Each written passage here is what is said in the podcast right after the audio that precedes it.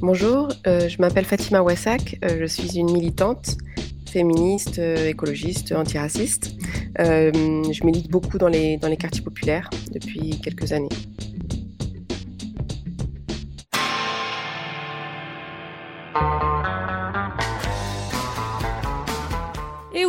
Fatima Wassak, l'invitée de cette 24e émission de Du poil sous les bras.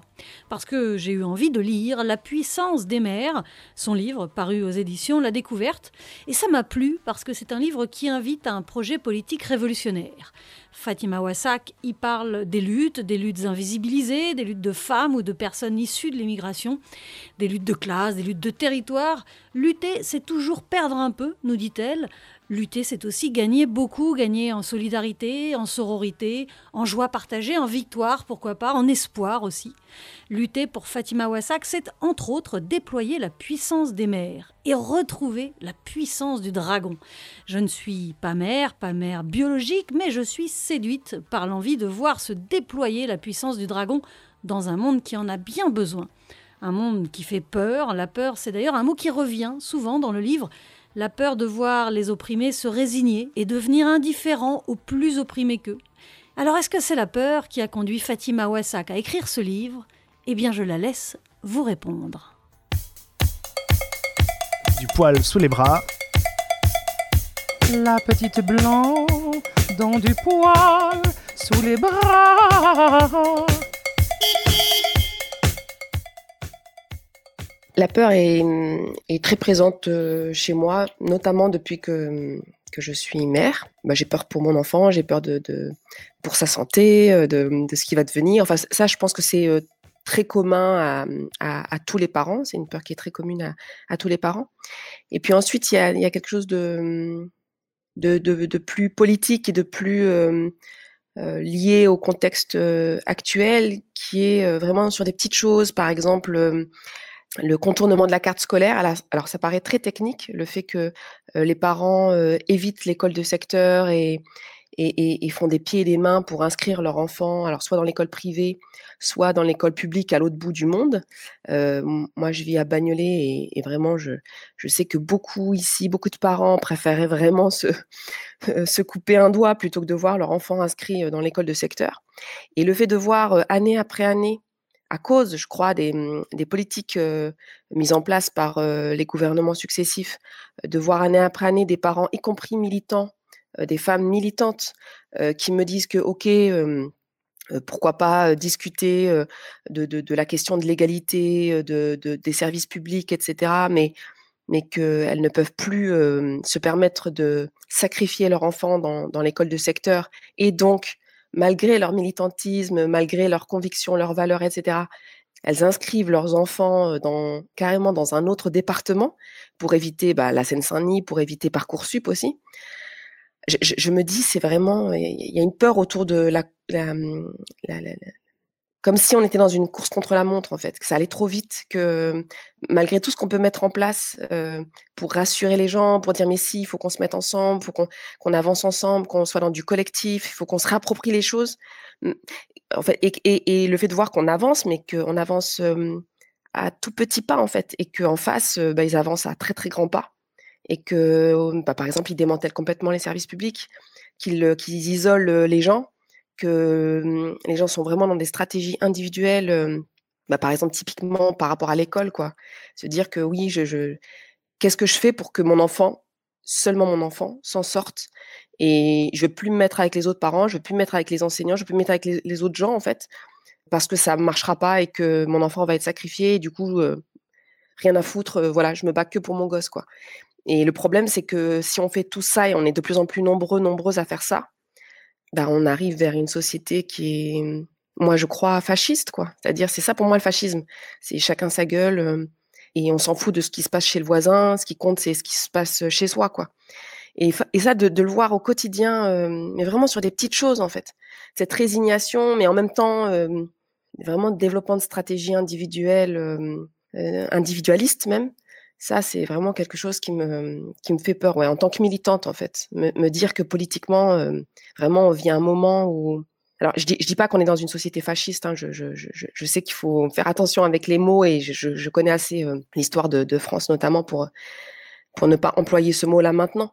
Mais, mais pour moi, on est vraiment dans une société pré-fasciste, c'est-à-dire qu'on pourrait y aller en fait. Ça, c'est une possibilité.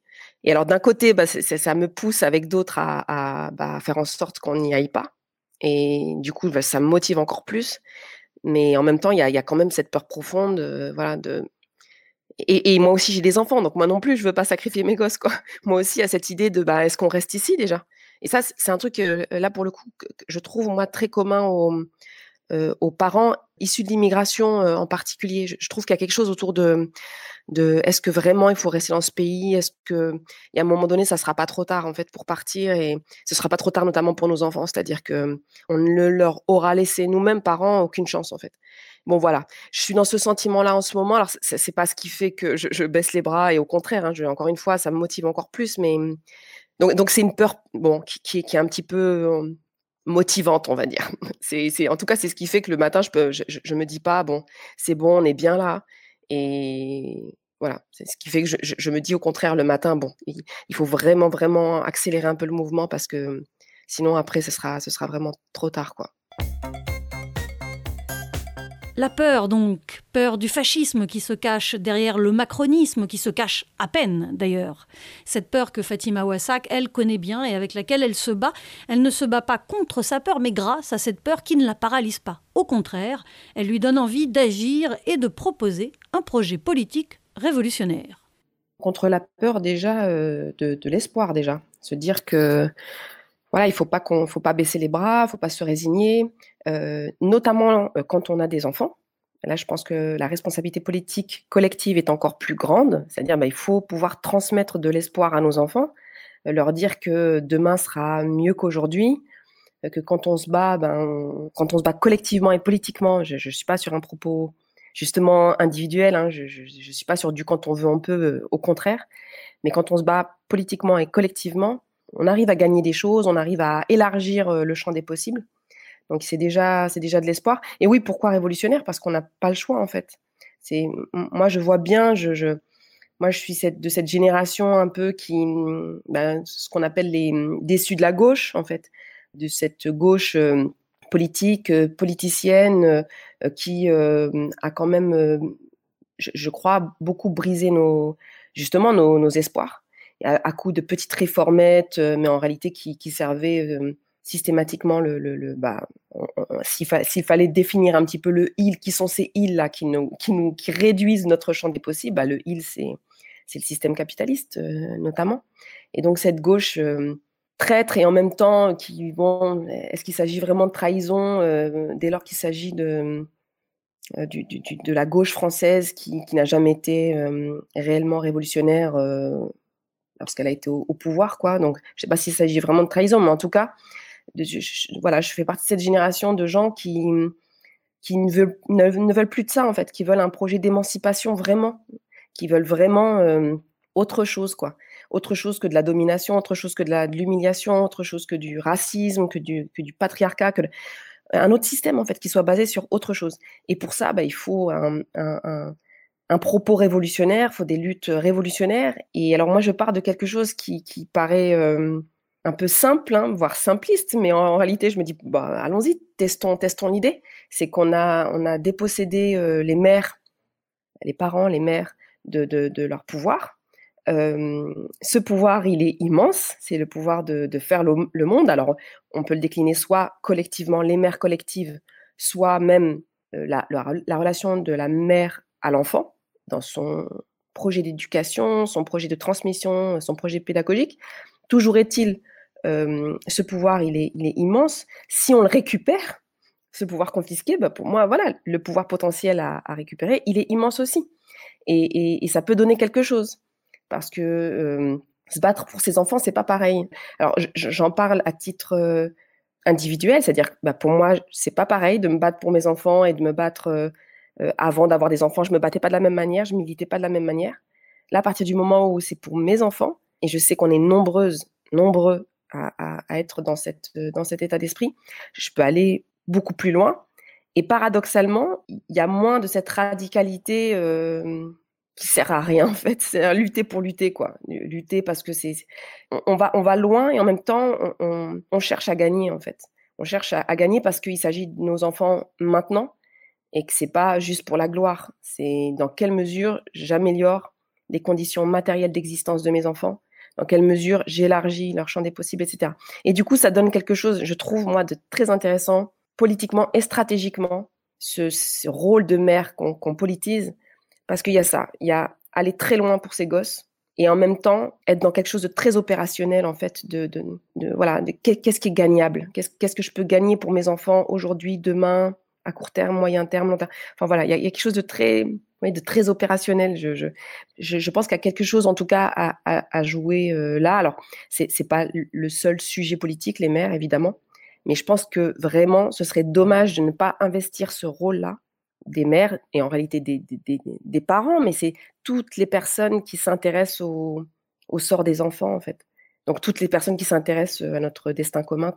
Il y, a quelque chose là à, jouer en termes politiques et stratégiques. Du poil sous les bras. Qui sont ces mères dont parle Fatima Ouassak? Pour le système en place, pour les institutions, les mères ne doivent être qu'un agent de maintien de l'ordre social. Et puis c'est tout. Dans la puissance des mères, l'autrice les invite à devenir des sujets politiques. Et partant d'elle, de son expérience, de son vécu de minoritaire, elle formule une proposition universelle. Dans le livre, j'ai essayé de ne pas euh, considérer euh, les mères euh, comme, vous savez, des, poupées russes. C'est-à-dire, bah, je, commence avec qui je suis, donc bah, les mères descendantes de l'immigration africaine, postcoloniale, habitants, les quartiers populaires, parce qu'il y a une dimension de territoire qui est importante, de, classe populaire, et, puis ensuite il faut, il s'agit d'élargir à toutes les mères. C'est pas ça le propos du livre, parce que en réalité il y a plus une tension en fait que moi-même je vis. À laquelle je suis confrontée dans, dans, les luttes auxquelles je contribue, une tension entre euh, des mères qui sont situées effectivement euh, dans ce qu'elles sont, donc euh, des mères noires, arabes, musulmanes, de classe populaire, etc. Et, une tension avec la mère universelle, presque au singulier. Et c'est vraiment une tension parce que je sais à quel point, lorsque la mère que je suis, bon, arabe, qui habite les quartiers populaires, parle, je sais à quel point en France, on va, en France ou, ailleurs, mais parlons de la France, euh, on va réduire ce que je dis aux mères arabes des quartiers populaires, arabes et noirs des quartiers populaires. Enfin, il y a quelque chose comme ça dans le rapport à l'autre, en fait, euh, euh, dans l'espace médiatique, dans l'espace politique, etc., qui fait que dès lors qu'on se situe dans les quartiers populaires, dans l'immigration, on est réduit aux quartiers populaires et à l'immigration. et, ça, c'est un combat politique pour moi aussi, en fait, de ne pas me retrouver réduite, que nous ne nous retrouvions pas réduites à notre quartier, à notre race, à notre couleur de peau, à notre religion, etc. Et c'est un enjeu important parce que euh, je sais euh, aussi qu'une femme, mère, blanche, euh, de classe moyenne supérieure, écologiste, féministe, qui euh, euh, parle de, de, des mères comme sujet politique, je sais à quel point cette mère-là ne sera pas réduite au quartier pavillonnaire, par exemple. On va pas lui dire, bah alors vous, euh, en tant que femme habitant les quartiers pavillonnaires, en tant que femme blanche, non, son propos tout de suite va être considéré comme universel, en fait. Donc voilà, donc il y, a, cette tension-là qui, qui, qui, est, pas une sous-question, en fait. C'est un vrai enjeu politique, je pense, important, bah justement de, de, de réaffirmer notre humanité, notre universalité, de dire, ben, c'est pas parce qu'on se situe. Euh, moi, lorsque je me situe dans le livre, effectivement, dès le début, c'est par honnêteté déjà, de, dire d'où je parle, mais c'est aussi pour euh, faire part d'une expérience, d'un récit qui euh, ont tendance à être invisibilisés, en tout cas à ne pas être très connus en fait dans le, dans le récit national, dans le récit majoritaire qu'il peut exister dans l'espace politique et médiatique. Mais, mais en même temps, je veux pas non plus que ce soit, je veux pas que ce soit réduit à ça. Donc, donc c'est compliqué. Il y a cette tension-là que je ne règle pas du début à la fin. C'est-à-dire que vraiment, je, vagabonde entre, entre point de vue situé et, et, point de vue euh, universel. Ça, c'est la première chose. Après, j'insiste quand même sur une expérience particulière. Et pour moi, c'est cette expérience particulière qui explique à quel point ce rôle politique que peuvent jouer les maires est important dans l'immigration et les quartiers populaires. Il y a cette singularité-là qui est importante à, mettre en, exergue. Cette singularité, c'est simplement le fait que nos enfants, lorsque nous sommes descendantes de l'immigration postcoloniale, nos enfants ne sont pas considérés comme des enfants. Et ça, c'est singulier. Euh, lorsque un enfant de 8 ans, petite fille, arabe, euh, est tué par des gendarmes suite à une séance de torture, on est dans les années 70, à Fresnes, dans la cité des Grous, lorsque cette petite est tuée par des gendarmes, dans le rapport policier, judiciaire, on va dire que la petite est morte de peur. C'est ce qu'on va écrire. C'est-à-dire qu'il y a ce crime commis par des gendarmes, ça c'est une chose. Donc, ça fait partie des, crimes policiers. Euh, il y a déjà une désenfantisation là, c'est-à-dire de, faire subir une séance de torture à une petite de 8 ans. C'est-à-dire que dans, dans l'esprit des gendarmes, c'est ce que j'écris, cet enfant n'est pas une enfant, c'est une arabe. Donc déjà, il y a cette désenfantisation-là. Et on est quelques années après la guerre d'Algérie. C'est quelque chose de, de, normal, en fait, de considérer que pour avoir une information, on attrape une petite, on s'enferme avec elle dans la chambre pour savoir où, se trouve son, grand frère. Ça, c'est la première chose. Mais ensuite, il y a aussi l'État qui écrit. Donc, ce n'est pas juste les, quelques gendarmes qui étaient là. C'est l'État qui prend le relais et qui écrit dans le rapport d'expertise que la petite est morte de peur. je veux dire, c'est une expression qu'on utilise euh, euh, lorsqu'on nous fait une surprise, lorsqu'on regarde un film d'horreur. Bon, la, petite est morte de peur. Et ensuite, dans un deuxième rapport, on va écrire que la petite est morte suite à une gifle donnée par son père. Et c'est toutes les représentations coloniales et racistes euh, liées aux parents immigrés, violents avec leurs enfants et qui sont finalement responsables de leur, euh, de, leur mort. Voilà, ça c'est un exemple de désenfantisation. Et lorsqu'on est confronté à ça en tant que parent, on n'a pas d'autre choix que de, que de se mobiliser, de, de, oui, de réagir de s'organiser euh, collectivement politiquement en tant que en tant que maire. Moi, je, je pense qu'il y a cette singularité là qui fait que on, ne se dit pas euh, ah ben non moi je suis une femme je veux pas être réduite à mon rôle de mère c'est quelque chose que je veux pas investir parce que sinon ça va encore me renvoyer à la maternité à l'instinct maternel etc chose que je refuse. On peut pas se permettre ça je, pense moi quand on est descendante de l'immigration postcoloniale. Sinon qui, s'occupe de nos enfants en fait? Qui protège nos enfants? Lorsque nos enfants ne sont pas considérés comme des enfants lorsqu'on considère que bah, des humiliations pour ces enfants là c'est pas grave que des violences pour ces enfants là c'est pas grave. Ils vivent tellement dans de la sauvagerie ils vivent tellement dans la barbarie, ils ont tellement l'habitude de la violence que finalement, ça, glisse sur eux. Lorsqu'on parle de, traumatisme, là, il y, a quelques, il y a quelques jours, il y a des enfants de 10 ans qui ont été euh, réveillés à, 6-7 heures du matin, traumatisés par, euh, par des policiers euh, en cagoule, parce qu'ils sont soupçonnés d'avoir fait de l'apologie de terrorisme, alors parce qu'ils ont dit tel ou tel, ils ont tenu tel ou tel propos pendant une minute de silence.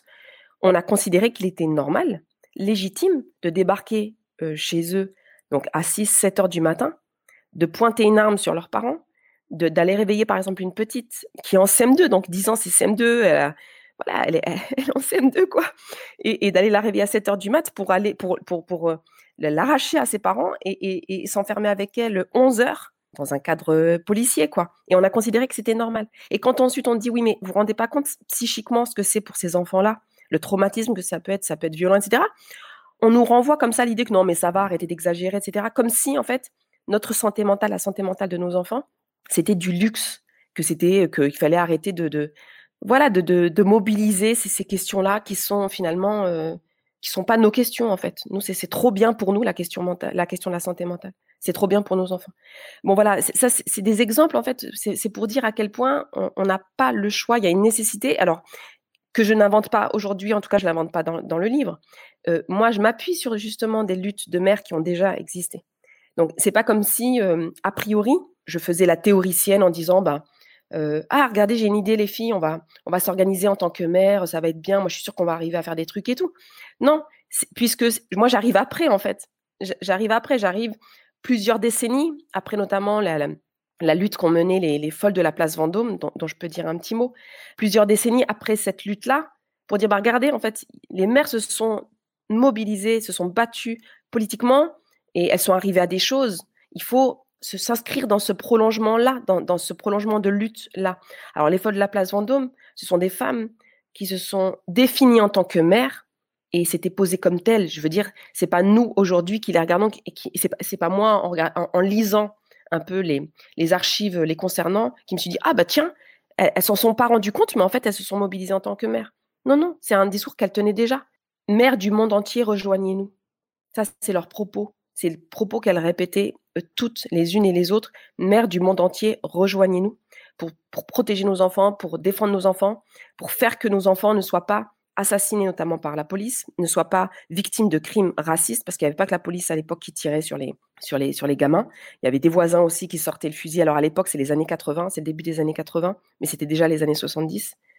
Euh, et, et, donc, ce sont des femmes qui répétaient notre enfant aujourd'hui, le vôtre demain. C'est-à-dire que leur enfant avait été tué, et encore une fois par la police ou par des voisins en colère.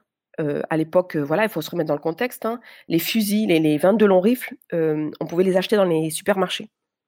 C'est une, période où on pouvait acheter des armes comme ça dans les supermarchés. C'était juste sous, vitre, comme on peut trouver aujourd'hui l'alcool, mais en tout cas, c'était accessible. Donc, et c'était une période où, pour un bruit de mobilette, en fait, un voisin pouvait sortir un fusil puis tirer dans le tas, en fait. Et il y a eu comme ça pas mal de, gosses, en fait, qui ont été tués.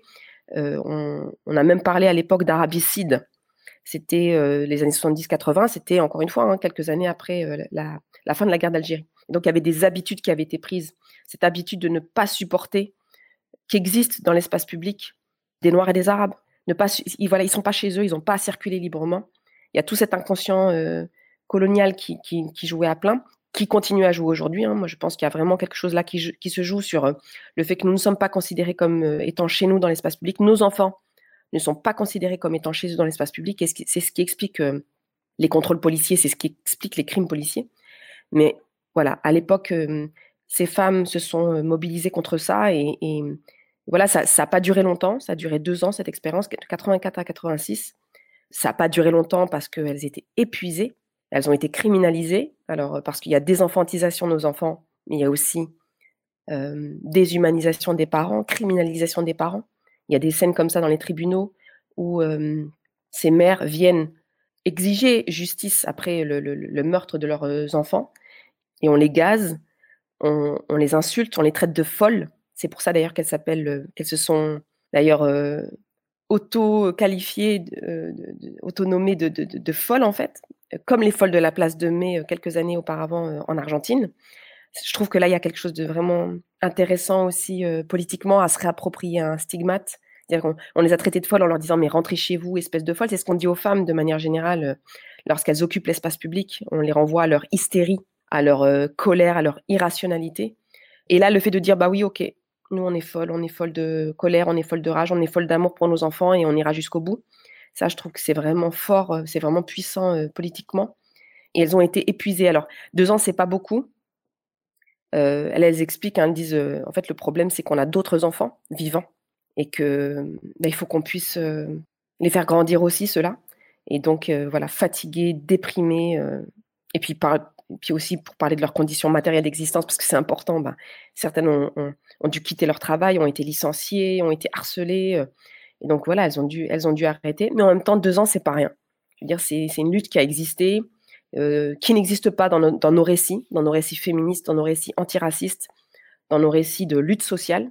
Et, pour moi, c'est important de le rappeler et, de, et encore une fois, hein, de dire que ça a existé, que ces luttes de mères ont existé. Je, je ne les invente pas quand je dis que stratégiquement il y a quelque chose à jouer, ben, c'est parce que justement ça a déjà eu lieu et que ça peut parler à beaucoup en fait, de se dire ben voilà ces femmes elles se sont battues comme ça, pourquoi on le ferait pas en fait et pourquoi on, on continuerait pas à le faire et et, et, alors la tension dont je parlais tout à l'heure entre euh, singulier et universel et c'est là tout tout, tout l'espoir que j'ai en ce moment c'est alors je sais que ça parlera pas à tout le monde évidemment mais je pense que ça peut parler à beaucoup de gens en fait alors, c'est pas quelle que soit leur couleur de peau, quelle que soit leur classe sociale, etc. Je sais à quel point euh, ce que nous sommes détermine nos convictions politiques, ça c'est évident. Mais donc c'est pas quel que soit, c'est plutôt dans quelle mesure des personnes qui acceptent le monde tel qu'il est euh, aujourd'hui pour euh, elles-mêmes, dès lors qu'elles y trouvent un certain confort, euh, dans quelle mesure, quand il s'agit de laisser ce monde à leurs enfants, même si ce sont des personnes qui se disent que leurs enfants vont aussi trouver un confort dans ce monde-là, vont aussi trouver des privilèges dans ce monde-là, bah dans quelle mesure ces personnes se disent non, mais en fait c'est tellement un monde de merde que, ok, moi, j'accepte d'y vivre et, d'en profiter, d'y avoir un certain confort, tout ce que je disais tout à l'heure. Mais par contre, pour mes enfants, non, je, ne veux pas quoi. Moi, je veux que mes enfants puissent gagner en, dignité, en solidarité, je veux qu'ils puissent grandir dans un autre monde. Et ça, je, pense que là, il y a quelque chose à, jouer sur. Alors, la figure de la mère, mais c'est la figure de la mère. Alors, je le dis dans le livre, hein, c'est pas biologique. Alors, évidemment, il y a cette expérience-là aussi, ça c'est évident. Euh, et c'est parce que je suis mère et que, et que je trouve qu'il faut valoriser ça, le fait de porter les enfants, des allaités. De... Ça, je, pense qu'on en a été largement dépossédé. On dirait que c'est rien, mais c'est pas rien. Mais en même temps, c'est pas biologique au sens où, voilà, c'est toutes les personnes qui s'intéressent au sort des enfants, en fait. Toutes les personnes qui s'intéressent justement à notre destin commun, parce que s'intéresser aux enfants, c'est s'intéresser au destin commun. C'est pour ça d'ailleurs que je trouve qu'il y a beaucoup de d'enjeux communs entre les mères euh, et, les écologistes il y a quelque chose peut-être ouais, d'écoféministe là-dedans, quand les écologistes parlent des générations futures, et, surtout depuis que les générations futures, c'est pas dans, dans, dans 1000 ans, quoi, c'est là tout de suite, étant donné le, désastre écologique là qui, dans lequel on, est et qui est plus, qui est plus renvoyé comme ça à plusieurs, plusieurs siècles. J'ai l'impression que justement les écologistes qui parlent de générations futures, ben, ça se rapproche, ce discours-là se rapproche, en tout cas cette, cette angoisse-là se rapproche de l'angoisse de, la mère qui, qui angoisse pour son enfant, euh, mais pour son enfant euh, ce soir, quoi. Et, du coup, là, voilà, je, trouve qu'il y a quelque chose de d'intéressant à, mobiliser. Et alors, quand je disais c'est pas la mère biologique, c'est aussi pour ça que je parle beaucoup de dragons dans, le livre. C'est une proposition en fait un peu enfantine, hein, mais parce que j'aime bien aussi. Euh, je trouve que ça manque dans la politique en fait de de mobiliser des, figures comme ça un peu pop quoi. Bon, moi j'adore les dragons depuis que je suis petite, donc c'est aussi, euh, j'avoue que je me suis fait plaisir aussi avec cette euh, cette figure là, mais mais c'est c'est pas anodin en fait. C'est déjà pour pas dire la lionne et la louve et tout ça, parce que bon là, là pour le coup, bon en tant que féministe, bon je sais à quel point voilà on, peut très facilement nous réduire à quelque chose comme ça de, proche de l'animal, c'est pas grave parce qu'on est des animaux, mais, mais en tout cas de, de sous-humain, quoi. De, quelque chose de. Dès qu'il s'agit. Et, et, de, de pas politique. Et, le dragon, moi, je trouve que comme c'est une, créature, une créature qui n'existe pas, créature fantastique, puis bon, déjà, elle est puissante, hein, c'est, j'ai pas pris un petit animal comme ça tout, tout gentil, mais c'est surtout qu'elle n'existe pas, que cette, cette figure, et qu'elle permet du coup d'élargir, en fait, bah, et puis d'ouvrir nos imaginaires aussi, et voilà. Depuis que je n'ai pas le droit, je veux un enfant dans le ventre. J'aurais sûrement dû taire parfois l'envie si grande et menaçante. Depuis que mes amis me mentent, qu'ils disent que je suis comme les autres, je veux un enfant dans le ventre qu'on s'aime, qu'on ait une vie grandiose, grandiose. J'avais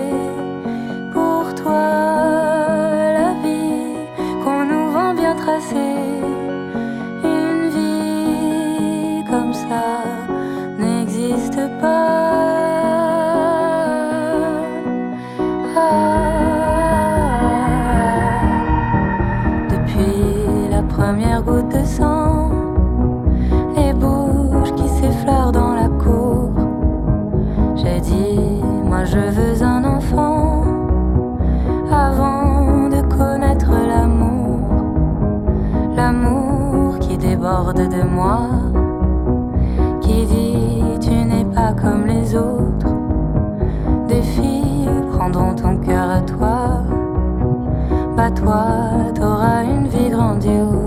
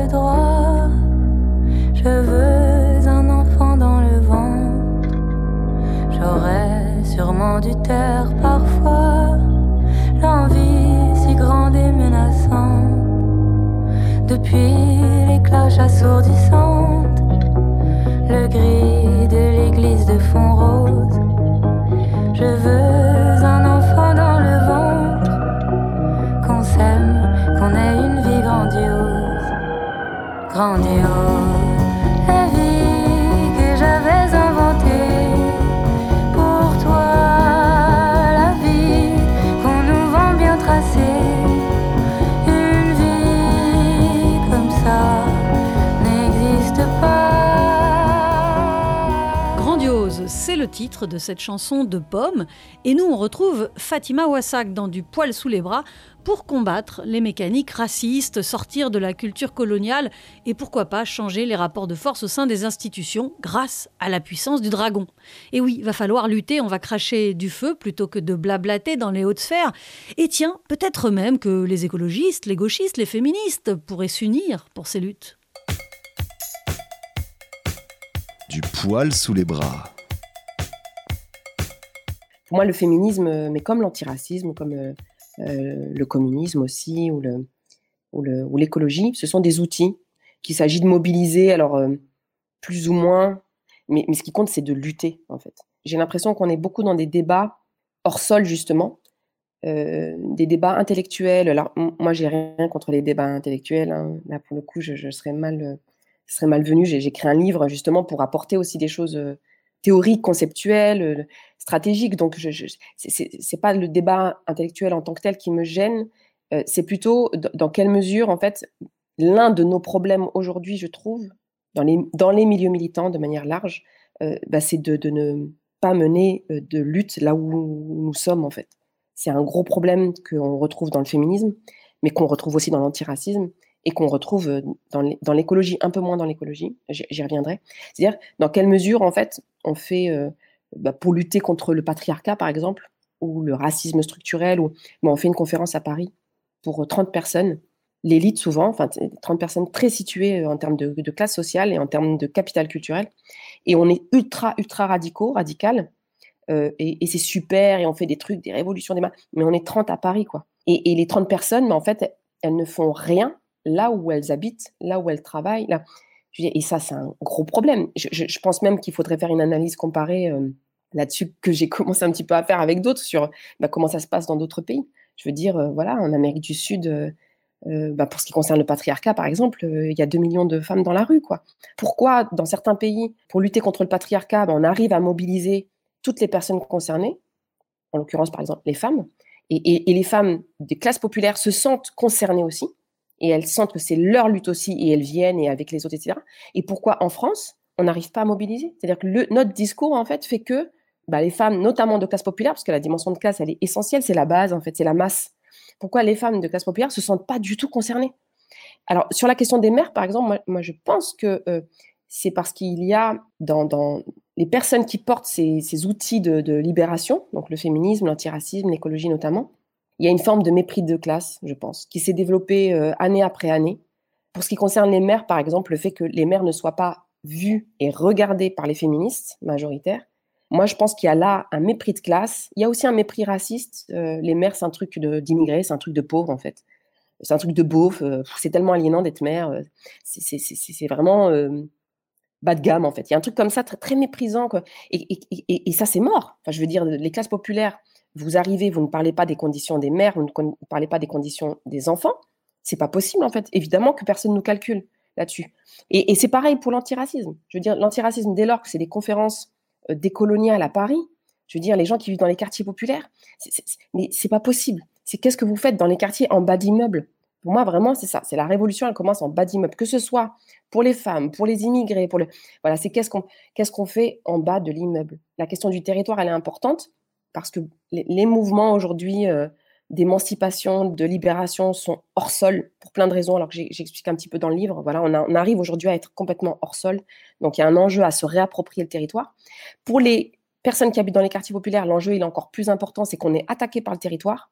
On est considéré comme vivant dans des, des territoires perdus de la République, des territoires de reconquête républicaine, et ça, c'est l'État français qui le dit. Je veux dire, c'est pas l'extrême droite. L'État français parle des quartiers populaires en disant les territoires de reconquête républicaine, donc en remobilisant tout l'imaginaire euh, colonial. Et donc, bah, on est attaqué par le territoire, bah, il faut répondre par le territoire. Il y a une guerre de territoire qui nous est, qui, est menée, bah, il faut- faut entrer dans la guerre. Et donc, il faut se réapproprier le territoire. Pour moi, voilà, l'entrée essentielle, c'est l'entrée, c'est la lutte déjà, de dire, voilà, bah, oui, il faut lutter. Donc, lutter, bah, il faut lutter quelque part. Et il faut lutter sur le territoire en, particulier les quartiers populaires, mais c'est tout le territoire. Et c'est toute la question de l'auto-organisation. C'est comment voilà, on se réapproprie le territoire, on s'auto-organise. Alors, il y a une formule que j'utilise dans le livre, c'est un pied dans le quartier, un pied dans l'école. C'est-à-dire un pied dans le quartier, parce que par exemple, pour lutter contre les violences policières, il y a les luttes judiciaires qui sont menées, c'est important, les luttes qui sont menées par les familles de victimes. Mais pour moi, l'essentiel doit être mené sur le terrain, en fait, dans les quartiers. C'est plus on sera présente, plus les femmes, les mères seront présentes avec leurs enfants dans l'espace public, plus elles vont l'occuper et moins il y aura de police. Plus elles vont occuper cet espace, moins il y aura de vidéosurveillance. Plus elles vont occuper cet espace et moins on sera euh, isolés les unes des autres, etc. Donc, cette question de l'occupation de l'espace, elle paraît anodine, en fait, surtout quand je dis qu'en fait, il s'agit d'organiser des pique-niques végétariens. Enfin, ça paraît vraiment euh, pas révolutionnaire, justement, mais c'est la base pour moi, en fait. On n'est pas considéré comme chez nous dans l'espace public. Donc, euh, bah, il faut le réinvestir. Donc, ça, c'est une chose. Et puis après, oui, sur le rapport aux institutions, c'est très compliqué, effectivement, stratégiquement, mais même tactiquement.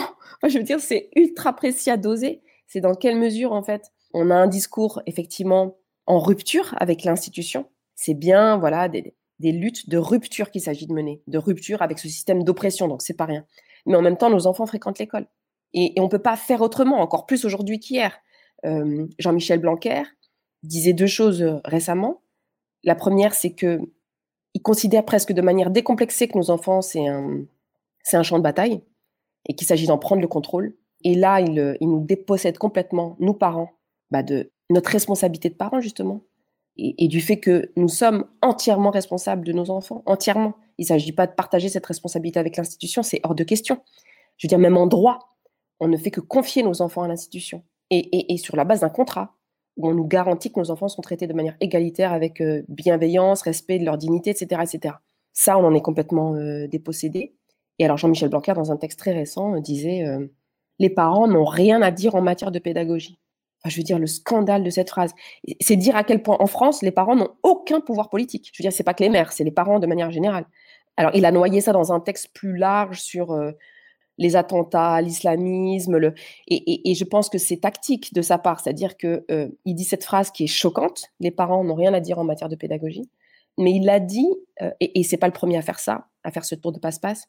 Il a dit dans un, dans, un contexte, dans un texte, mais dans un contexte politique plus large, où euh, beaucoup de parents se disent ah mais il parle pas de nous, il parle des parents musulmans, donc ça va. C'est-à-dire qu'on on ne, on ne voit pas le, discours liberticide dès lors que ce discours, en fait, euh, vise une catégorie de population. Et malheureusement pour nous, donc parents immigrés notamment, mais en réalité pour, nous tous et toutes, malheureusement, c'est ce qui va nous, nous conduire dans le mur parce que ça se retourne toujours contre tout le monde. Je veux dire, perdre des libertés comme ça, faire le deuil de liberté sous prétexte que n'est visé qu'une partie de la population, une catégorie qu'on méprise et, et, et, catégorie de population où, on va considérer que bah, finalement, elle le mérite. Ces parents-là, de toute façon, c'est pas des bons parents, c'est des parents démissionnaires, c'est des parents qui mettent des, mauvaises idées dans la tête de leurs enfants, c'est des parents qui sont dangereux, leurs enfants d'ailleurs sont dangereux, etc.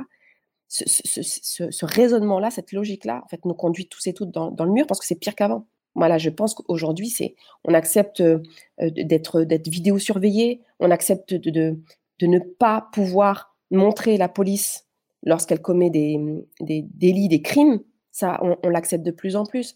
Nos enfants, dès lors qu'il euh, y a un problème en cours, euh, on accepte que les, enseignants, enseignantes euh, appellent la police pour signaler. Pour, enfin, je, veux dire, il y a quelques années, c'était, je sais que c'était pas possible d'avoir comme ça la police dans les, dans les écoles. C'était pas possible. Il y avait quelque chose de sacré autour de l'école où la police n'entrait pas. Là, aujourd'hui, beaucoup l'acceptent.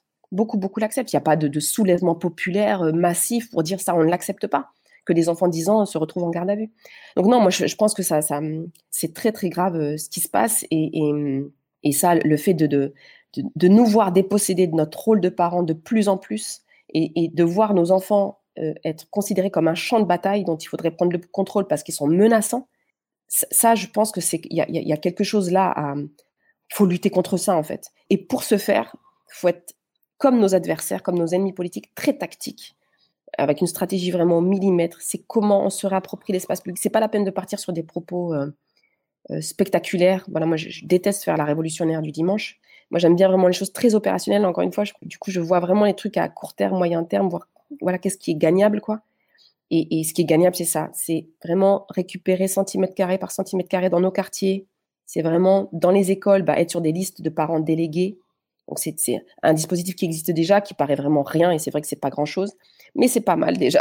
Et donc se mettre, se faire des listes, et par exemple nous le Front de Mer, bah, donc c'est un syndicat de parents qu'on a créé il y a quelques années. Bah, nous notre ambition, alors ça devait être pour cette année, mais avec euh, bon, l'épidémie, le confinement, etc. On n'a pas pu s'organiser à temps, mais du coup, ce sera pour l'année prochaine, j'espère. Euh, on aura des listes de parents euh, délégués front de mer dans les écoles pour dire voilà, nous, on, veut la rupture, mais on veut y travailler, y travailler quotidiennement, y travailler concrètement. Et, et ça, c'est une des manières d'y travailler. Dénoncer les injustices, ça ne suffit pas. Il faut reconquérir le pouvoir. Un pied dans le territoire, un pied dans l'école, nous dit Fatima Wassak. Mais il faut aussi transmettre. Transmettre pour ne pas laisser la culture dominante faire croire qu'il n'existe pas de culture minoritaire ou qu'elle est un danger. La transmission, c'est un outil, un levier essentiel pour se réapproprier les luttes, la parole, l'héritage culturel, parce que sans héritage, c'est l'aliénation. Alors, la transmission est-elle au cœur de la lutte? Oui, absolument. C'est au cœur du projet politique. Alors, avec, avec deux dimensions, une dimension collective. Donc, qu'est-ce qu'on est en capacité de faire pour transmettre euh, à l'ensemble de la société, en fait, nos luttes qui ont été effectivement euh, invisibilisées et créer du commun? Il n'y a pas de raison que, par exemple, on n'ait pas de rue, on n'ait pas de d'établissement. De, je, raconte dans le livre la, lutte qu'on a menée pour que la médiathèque euh, de la ville où je vis Bagnolet soit, soit, soit baptisé France Fanon, qui est une figure importante. Et voilà, il n'y avait pas de, ça n'existait pas en France. Et, voilà, c'est une, lutte collective politique à mener. Et en même temps, oui, la transmission dans le projet pédagogique du parent vis-à-vis de, de, l'enfant.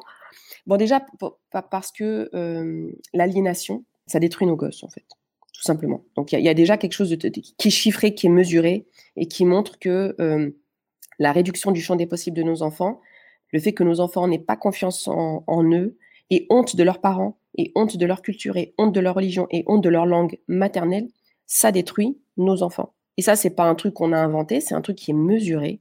Euh, je parlais tout à l'heure de, santé mentale. Euh, c'est important. Alors, je, parlais aussi de Franz Fanon, voilà, et je trouve qu'on mobilise pas assez justement tout l'apport de Fanon sur euh, la violence euh, psychique, en fait, qu'on peut endurer et, la violence psychique que, produit le racisme, notamment. Et donc, voilà, concrètement, déjà, il s'agit de lutter contre ça, ce qui détruit nos gosses à petit feu. Le racisme détruit nos enfants à petit feu. Voilà, il réduit leur champ des possibles et ça se traduit par voilà, une honte de soi. Et quand bien même, d'ailleurs, certains de nos enfants réussissent socialement. C'est-à-dire qu'on peut avoir des enfants qui grandissent euh, à l'école, qui réussissent scolairement, parce que les parents, justement, investissent ça. Ils disent, mais voilà, ce qui compte, c'est que tu réussisses à l'école. Après, ta dignité, le fait que tu subisses du racisme, etc., ne nous raconte pas ta vie. Ce qui compte, c'est les notes, c'est les... OK, donc il y a certains enfants exceptionnellement qui peuvent effectivement réussir euh, scolairement et socialement, mais dans quel état? Est-ce qu'on mérite pas, nos enfants ne méritent pas d'être euh, heureux, de grandir heureux? Il y a cette question-là de, voilà, de la santé mentale qui est encore une fois qui est importante.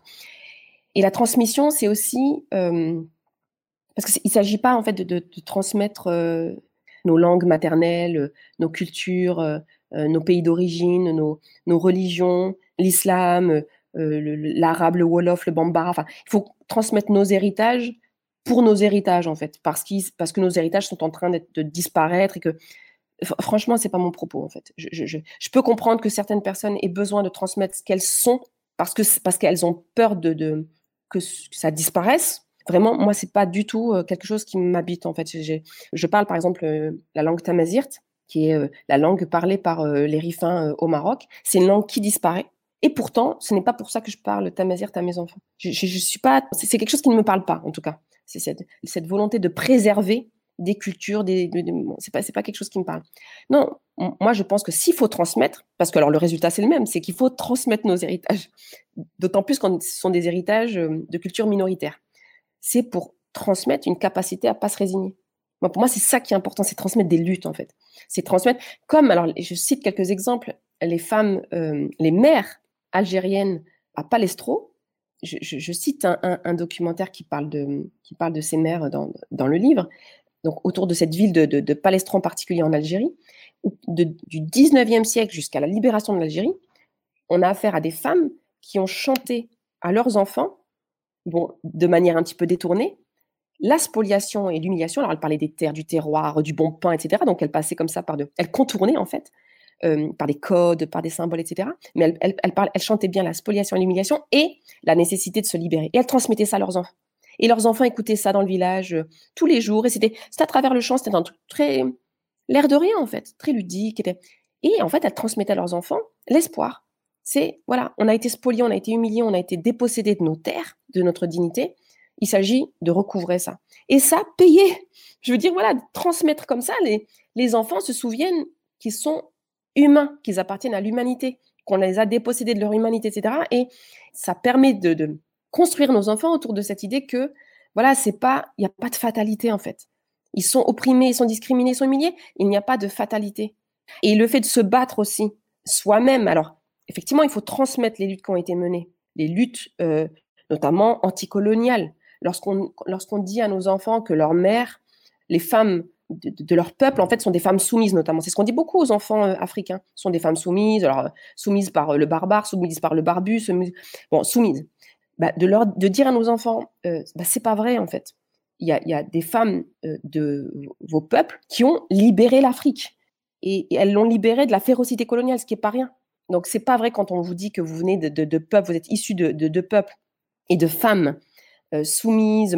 C'est pas vrai. Voilà, vous, vous, venez aussi de, résistance. Vous êtes issu de cette résistance, de ces luttes, etc.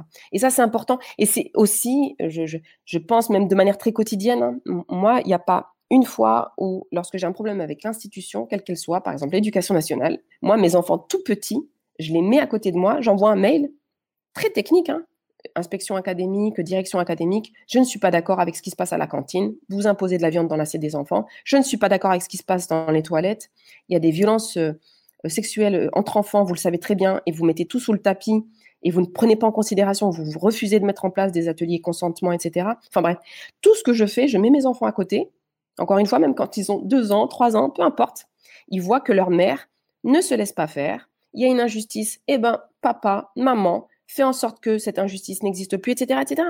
Et ça, pour moi, ça fait partie de notre euh, responsabilité de parents de montrer à nos enfants de manière quotidienne, encore une fois, ça peut être sur des petites bricoles, hein, mais qu'il s'agit de ne pas se laisser faire, en fait. Il ne faut pas se résigner à l'injustice. Et pour moi, c'est ça qui est important dans la transmission. J'insiste parce que c'est pas transmettre des identités pour les identités. Non, pour moi, il s'agit vraiment de transmettre une capacité à ne pas se résigner. Et, c'est là où c'est révolutionnaire en réalité. C'est-à-dire que si on le fait toutes, si on, on tout et tous, bon, je, m'adresse en particulier aux mères, si on transmet à nos enfants, garçons, filles, cette capacité à ne pas se résigner, mais vous imaginez, si nos enfants ne se résignent pas, je veux dire, c'est, voilà, et, s'ils font quelque chose de leur euh, colère justement, de, leur euh, refus d'une société euh, injuste, bon voilà, et, je pense que ça, c'est, pas, c'est pareil, il faut, faut l'investir, y compris dans nos foyers. Les discriminations, c'est la norme. Les privilégiés restent convaincus que ce qui arrive aux discriminés, c'est un peu de leur faute. Tout cela est fort déprimant. Heureusement, heureusement, qu'est-ce qu'il nous reste? Eh bien, l'amour. Hein? Et l'amour dans tout ça? Ah, mais L'amour, c'est une question qui est euh, effectivement centrale, fondamentale. Déjà parce que euh, euh, les parents, descendants de l'immigration euh, africaine, les parents euh, racisés, parce qu'il y a notamment les parents roms aussi qui sont concernés par ce que je dis, sont considérés comme euh, ne pouvant pas éprouver de l'amour pour leurs enfants. Il y a quelque chose comme ça, justement, dans les représentations coloniales, racistes, où ces parents-là, qui sont obligés de faire des enfants, parce que bah, c'est des, des, musulmans, c'est comme ça dans leur religion, c'est des Africains, bon, c'est un peu des sauvages, c'est des animaux. Il y a quelque chose comme ça, ils font des enfants, c'est pour les allocations familiales. Il y a vraiment, moi je sais que j'ai été construite autour de cette idée du parent euh, immigrés qui faisaient trop d'enfants déjà. Voilà, la famille nombreuse, il y avait trop d'enfants. Et si on faisait trop d'enfants, c'était pour euh, sucrer les allocations familiales. Ça, c'est quelque chose qui est très, très présent encore aujourd'hui, hein, le rapport euh, immigration-allocation familiale. Et, vraiment avec cette idée qu'on n'aime pas nos enfants. Moi-même, lorsque j'ai euh, commencé à militer en tant que parent, en tant que mère, je, je m'en suis pas rendu compte tout de suite, mais j'étais confrontée à cette idée que si je me battais pour mes enfants, c'était pas pour mes enfants, c'est parce que j'avais un projet masqué en réalité j'instrumentalisais mes enfants pour infiltrer euh, la FCPE 93, euh, pour euh, infiltrer la gauche, pour infiltrer le féminisme, pour infiltrer l'écologie, enfin, que sais-je. Vraiment, il y avait cette histoire de, du, parent qui avance masqué. Bon, encore une fois, c'est vraiment des représentations coloniale. Et donc, c'est d'autant plus important d'insister sur l'amour qu'on a pour nos enfants. C'est même une manière de nous réhumaniser à nos propres yeux et aux, yeux de nos enfants. Voilà, c'est justement si euh, dans l'immigration, le rôle de parent et le rôle de mère en particulier est si investi, c'est qu'on aime nos enfants. Si on, a quitté euh, nos pays euh, d'origine, enfin moi je suis immigrée, je ne suis pas née en France, mais je suis arrivée petite, si nos parents ont quitté l'Afrique, c'est pour leurs enfants pour l'essentiel en fait. C'est pour leurs enfants, c'est pour que leurs enfants aient un meilleur avenir. Donc, il y, a cet amour pour nos enfants qui nous porte et qui, nous construit, je pense, politiquement, qui construit d'ailleurs la culture populaire dans, les quartiers. Donc, voilà, il y, a cette idée de, l'amour qu'il s'agit de, voilà, de réaffirmer. Moi, je peux, là, pour le coup, en, témoigner. Hein. Moi, si je, me bats, c'est par amour pour mes enfants. Voilà, c'est ce qui me tient. on est attaqué, on est entravé par les institutions le il de tout à l'heure, là en l'occurrence, sont les institutions, sont les organisations euh, politiques qui nous empêchent de nous organiser, de nous auto-organiser.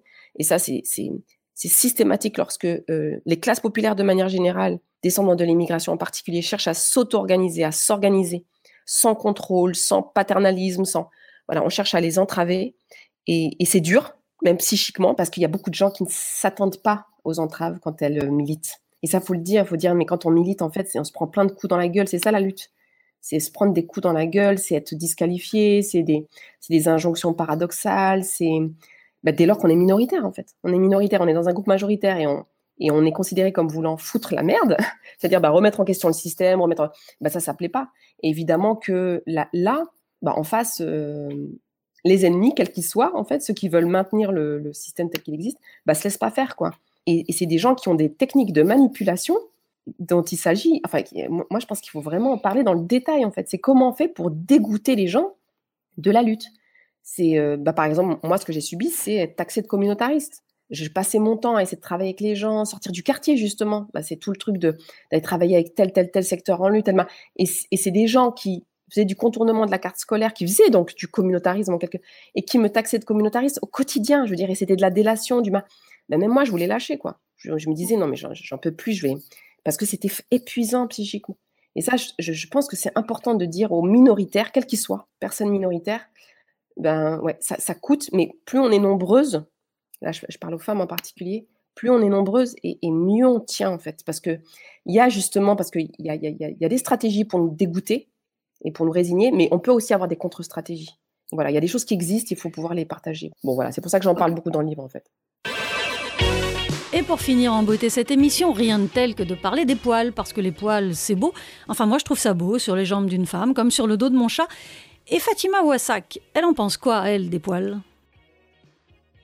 Je, me souviens que adolescente, euh, c'était important parce que il nous était interdit de nous épiler, parce que euh, il n'y avait même pas la possibilité en fait de, s'épiler, parce que bon, déjà, on, était très nombreux dans, l'appartement. La, la, question de l'intimité, elle était vraiment très très relative.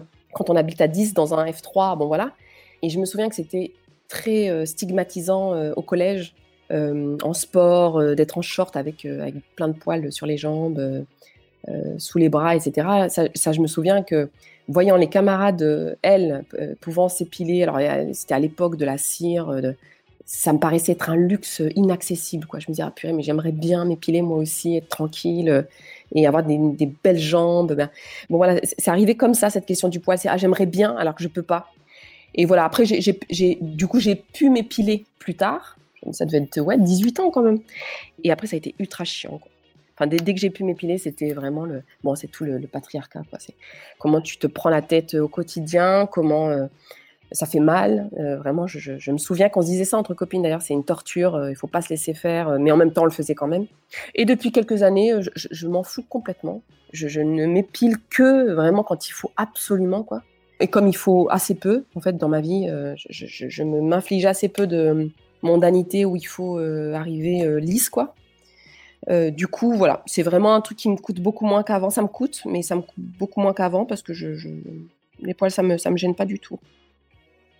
Et voilà, c'est la fin de cette 24e émission de Du poil sous les bras, des émissions qui continuent malgré le Covid, malgré la peste, malgré le choléra, malgré Darmanin, malgré tous ces éléments nuisibles et toxiques. Et nous, on se retrouve bientôt avec une nouvelle invitée qui nous aidera, elle aussi, à penser le monde. En attendant, eh bien, retrouvez les autres émissions de Du poil sous les bras en ligne, en podcast. Téléchargez-les, écoutez-les, partagez-les. C'est gratuit, utile et agréable en plus.